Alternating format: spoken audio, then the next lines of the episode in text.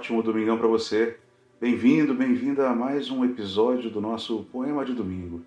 Disponível nas principais plataformas de áudio. Siga lá, curta e compartilhe. Romancista e poeta alemão, Hermann Hesse nasceu em 1877 na pequena cidade de Kau, na orla da Floresta Negra e no estado de Württemberg. Como os pais depositavam esperanças no fato de Hermann poder vir a seguir a tradição familiar em teologia, o mandaram para o seminário protestante de Maulbronn em 1891, mas acabou por ser expulso.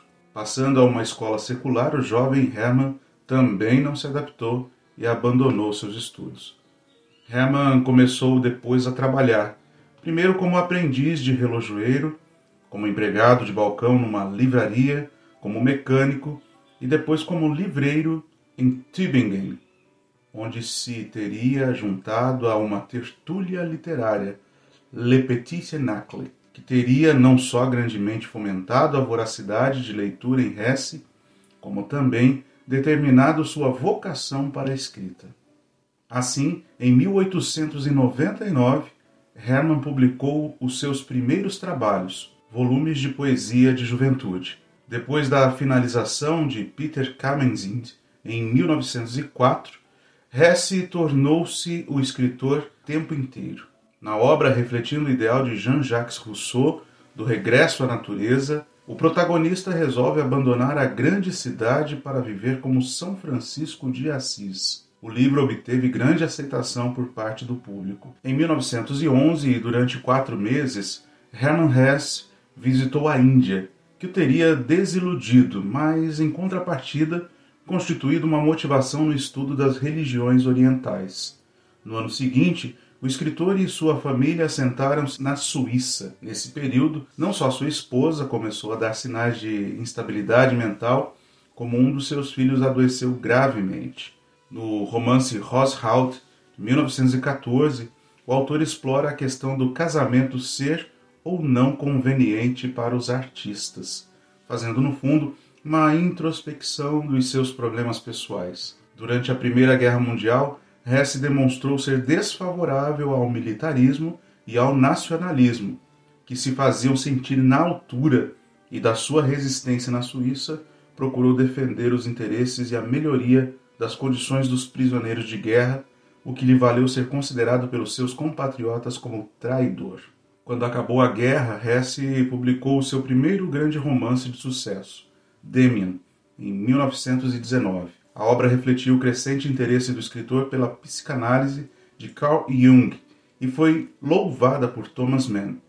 Assinada nas primeiras edições com o nome de seu narrador, Emil Sinclair, Hesse acabaria por confessar sua autoria. Deixando a sua família em 1919, Hermann Hesse mudou-se para o sul da Suíça, para Montanhola, onde se dedicou à escrita de Siddhartha, em 1922.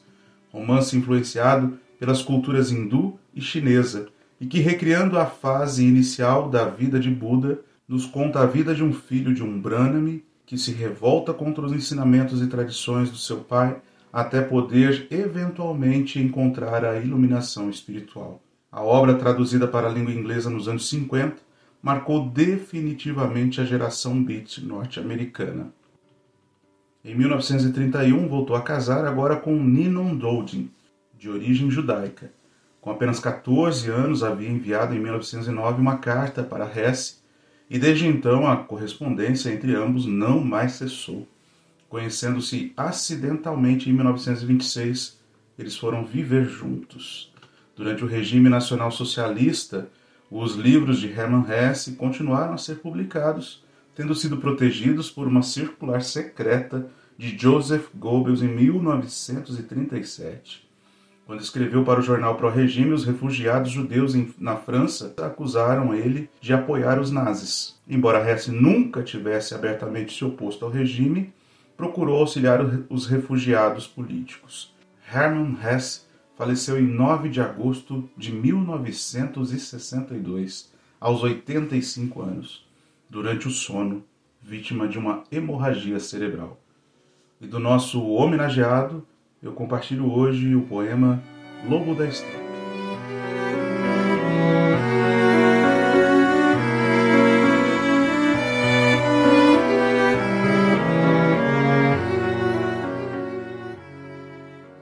Lobo da estepe, vou eu trotando, trotando. O mundo cobre-se todo de neve de uma bétula sai voando um corvo. Mas em nenhum lugar se vê uma lebre. Não se vê uma gazela. Com as gazelas sou tão delicado. Ah, se uma aparecesse! Tomá-la-ia nas garras, nos dentes. Não há coisa mais linda. Aos mansos mostro o meu bom coração. Em seus tenros pernis enterraria suavemente os dentes, e o sangue claro eu ia sorvendo até mais não poder, para ficar depois a noite inteira uivando em solidão.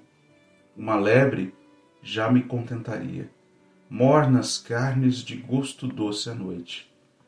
Mas será que de mim se esconde tudo que torna a vida um pouco mais bonita? Em minha cauda o pelo já branqueia, e eu já não tenho a vista tão certeira. Faz anos que morreu-me a companheira. Agora vou eu, trotando e sonhando com as gazelas. Vou eu trotando e sonhando com lebres, ouvindo o vento azunir na noite de inverno. Engulo neve, a ver se a goela me acalma, e vou seguindo com o diabo na alma. Um bom domingão para você e até a próxima. Tchau, tchau.